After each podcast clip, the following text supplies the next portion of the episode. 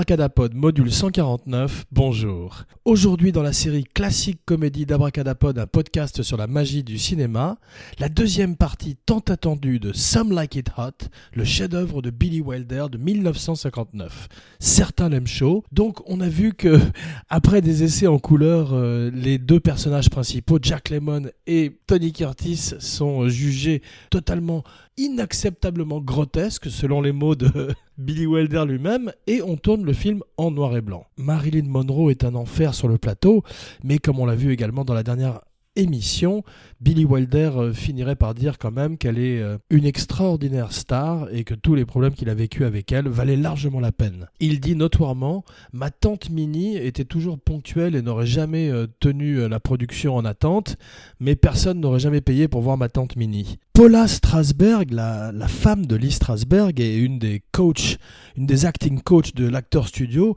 suit Marilyn Monroe partout. On voit qu'elle est tout le temps présente sur le plateau, à la grande fureur de, de Billy Wilder surtout quand elle arrête la prise en faisant un geste de tête à Marilyn Monroe pour dire que la prise ne la met pas particulièrement en valeur. Et on a vu également qu'Arthur Miller était également sur le plateau et essayait de rewriter le film et d'influencer la mise en scène de Billy Wilder. Quand euh, Marilyn Monroe épouse Arthur Miller, la presse Variety en particulier dit Egghead weds Hourglass, tête d'œuf épouse sablier. Marilyn ne voulait pas jouer une dumb blonde de plus, mais c'est Miller qui la pousse effectivement pour l'argent. On voit qu'elle euh, gagnerait 4 millions de dollars à l'époque, c'est énorme, et toucherait 10% du gros.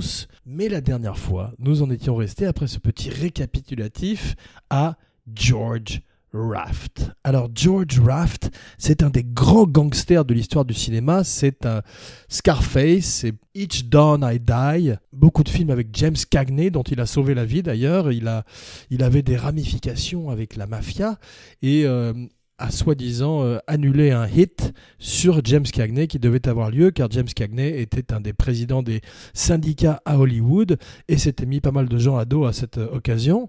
George Raft était un, vrai tough guy, il a grandi, euh, il est né à Hell's Kitchen dans la cuisine du diable et il est mort à Los Angeles dans la ville des anges. Il était ami avec Bugsy Siegel, le gangster, quand il était plus jeune.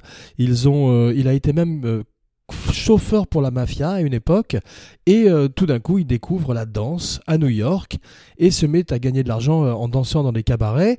Il est euh, un grand séducteur également à l'époque et arrive à Hollywood où il commence à faire des films grâce à ses connexions et en particulier grâce à, à sa connaissance du monde des gangsters. Il interprète vite un gangster dans Scarface et il joue tout d'un coup le rôle que jouait Steven Bauer dans le Scarface de Say Hello to My Little Friend de Al Pacino et Brian De Palma. Donc euh, il aurait pu mal tourner, George Raft, mais euh, grâce au cinéma, il évite euh, la prison et a quand même tout au long de sa vie des, des problèmes avec la justice, en particulier quand il essaie de s'occuper de casino en Angleterre.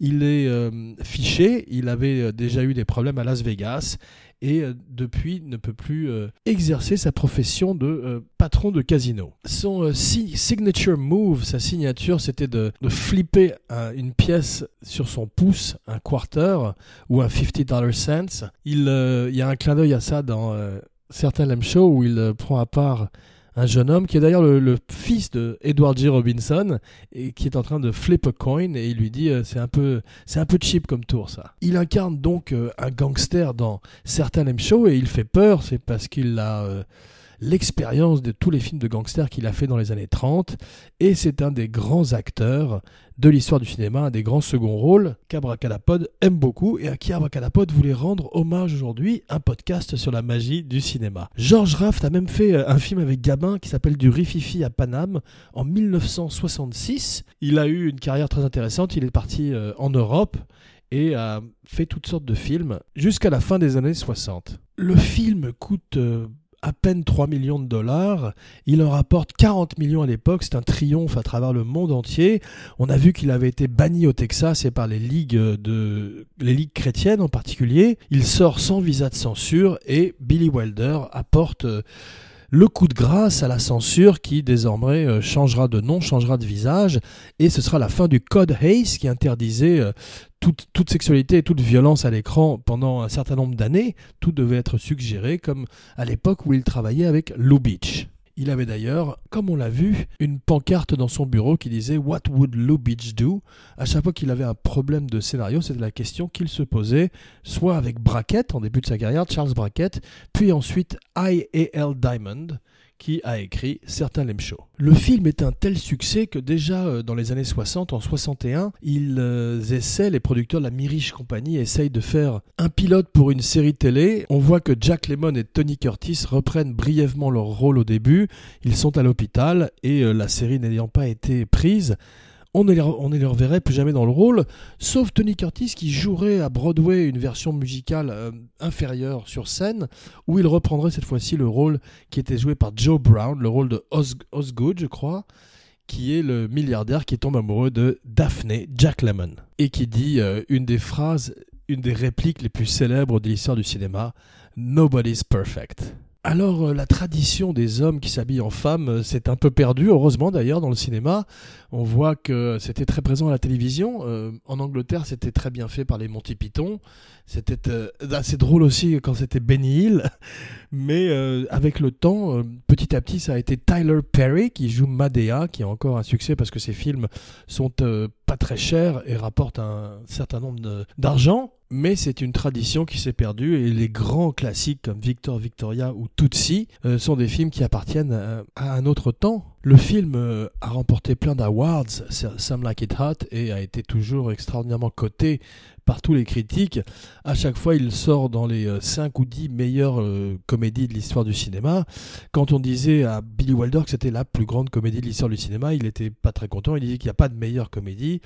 C'est simplement une des meilleures, c'est un bon film et il en était fier quand même, mais ça l'embêtait qu'on le mette comme ça sur un piédestal. Lorsque euh, Billy Wilder shoot Nobody's Perfect, on a vu que c'était un placeholder, c'était une réplique qui n'était pas censée terminer dans le film final, mais n'ayant pas trouvé de meilleure réplique avec Diamond, il la garde, et c'est un des plus grands fous rires à la projection privée, à tel point que euh, dans les tests screening, il se rend compte très vite qu'il doit faire des reshoots pour euh, allonger un petit peu le temps après que Joe Brown n'ait dit sa réplique, car toutes les autres répliques qui suivaient étaient noyées par les rires. Marilyn Monroe a un body double, comme elle est enceinte, beaucoup de ses scènes euh, utilisent son body double, dont j'ai oublié le nom et qui est une, femme qui, avec qui elle travaille en général. Euh, on euh, insère ensuite la tête de Marilyn en post-production, et Billy Wilder dira qu'il était en plein vol avec une folle à bord de l'avion, en parlant de Marilyn Monroe, non pas d'un de ses deux acteurs, et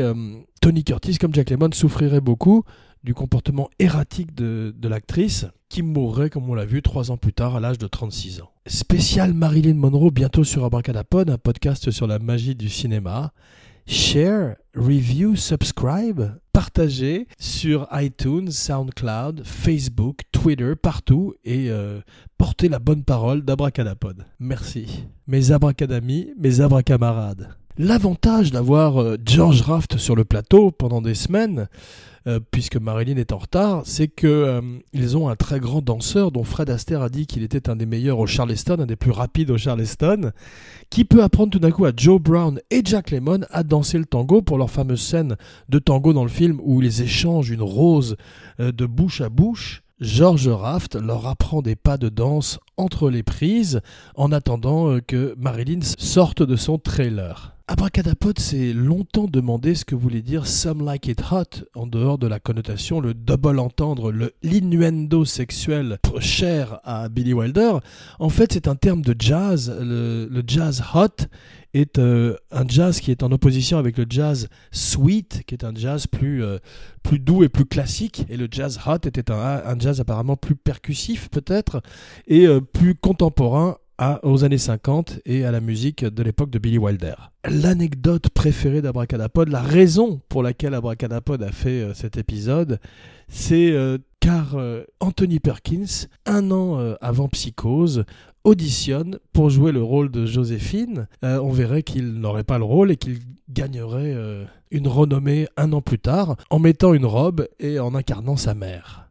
Mother We all go a little mad sometimes. Une chose qui avait échappé au petit abracadapote qui découvre le film à la télévision euh, dans l'enfance, et euh, le film était doublé en français d'ailleurs, je crois, avec Michel Roux euh, qui faisait Jack Lemmon et je sais plus qui faisait Tony Curtis, c'est que en fait, quand on entend le film en anglais, la voix de Tony Curtis quand il est en femme est doublée. Tony Curtis a une voix très grave, une voix de basse, et il avait beaucoup de mal à atteindre les aigus et cette espèce de falsetto que Jack Lemmon n'a aucun problème à, atteindre et à fixer par la suite. Tony Curtis arrivait parfois à l'atteindre mais avait du mal à, le maintenir. Et c'est pour ça que sa voix est doublée euh, en post-production avec celle d'un autre acteur. Et ça donne ce côté un petit peu euh, désincarné euh, à la voix qui sort un petit peu du film une fois qu'on en connaît le subterfuge. Une histoire qui a beaucoup touché Abracadapod, c'est que la première fois que Jack Lemmon et euh, Tony Curtis s'habillent en femme, Tony Curtis euh, n'ose pas sortir de sa loge, il a peur tout d'un coup, il a une espèce de, panique attaque, d'attaque d'anxiété, et euh, Jack Lemmon le prend par la main et ils partent tous les deux avec leur pauvre robe main dans la main sur le plateau. Ça rappelle un petit peu à Bracadapod l'anecdote de l'homme de la Mancha où euh, Dario Moreno avait peur d'entrer en scène et Jacques Brel le prend par la main et l'emmène sur scène avec lui. Eh bien, c'est la même chose. Tout d'un coup, cette espèce de confraternité est très belle entre ces deux hommes euh, vulnérabilisés par le fait d'être habillés en femme, en particulier en 1959 sur un film qui brisait pas mal de tabous à l'époque. Ce qui nous amène à une rubrique, à un classique d'Abracadapod, 7. Abracadanella. 1959. Très grande année pour le cinéma, c'est pour ça qu'Abracadapod rouvre cette Abracadanella pour votre plus grand plaisir, pour le plaisir des oreilles. Ben Hur, Some Like La mort aux trousses et Anatomie d'un meurtre. Quatre films. 1959 s'ouvre euh, dans une, en fanfare pour le cinéma. Abracadapod, un podcast sur la magie du cinéma. Cette année-là voit la naissance du western préféré d'Abracadapod, un des plus grands westerns de tous les temps, Rio Bravo de Howard Hawks. Dean Martin demande conseil à Marlon Brando pour jouer Borocho, l'alcoolique de Rio Bravo. Le film est une réponse directe au Train sifflera trois fois, High Noon de Fred Zinman, où euh, tout d'un coup Howard Hawks et John Wayne avait estimé que jamais un village euh, n'abandonnerait comme ça son shérif et que ça donnait une image de, de lâche à l'Amérique. Et tout d'un coup, euh, John Wayne, qui n'a pas fait de western depuis quelques années, remet son vieux chapeau, le même chapeau que Stagecoach, le chapeau avec lequel il a commencé avec John Ford, qu'il retirerait quelques années plus tard. C'est peut-être d'ailleurs avec ce film qu'il le retirerait. C'est comme, euh, comme le jersey d'un joueur de, de basketball. Ils font ce film en réponse à Fred Zinman, donc, et font un des plus grands westerns de l'histoire du cinéma, car ils considéraient High Noon comme anti-américain. Ricky Nelson euh, est pas terrible, mais ça suffit pas à abîmer le film. C'est une star à l'époque, une pop star, et le studio l'impose quasiment à John Ford, qui euh, très intelligemment accepte, car ça donne un bonus commercial à son film. Just my rifle, my pony and me. Et tout d'un coup, il chante avec Dean Martin autour d'un feu de camp, une chanson qui arrête le film, mais ça ne suffit pas à entacher la légende de ce film, Rio Bravo, un film qui inspirerait Assault on Precinct 13 et euh, ses le film de John Carpenter. La saga Antoine Douanel voit le jour en 1959 avec Les 400 coups. François Truffaut commence sa collaboration avec Jean-Pierre Léo. Abracadapod n'est pas euh, un grand spécialiste, à part Les 400 coups, qui est un film magnifique dont Abracadapod parlera prochainement. Spécial Les 400 coups bientôt sur Abracadapod.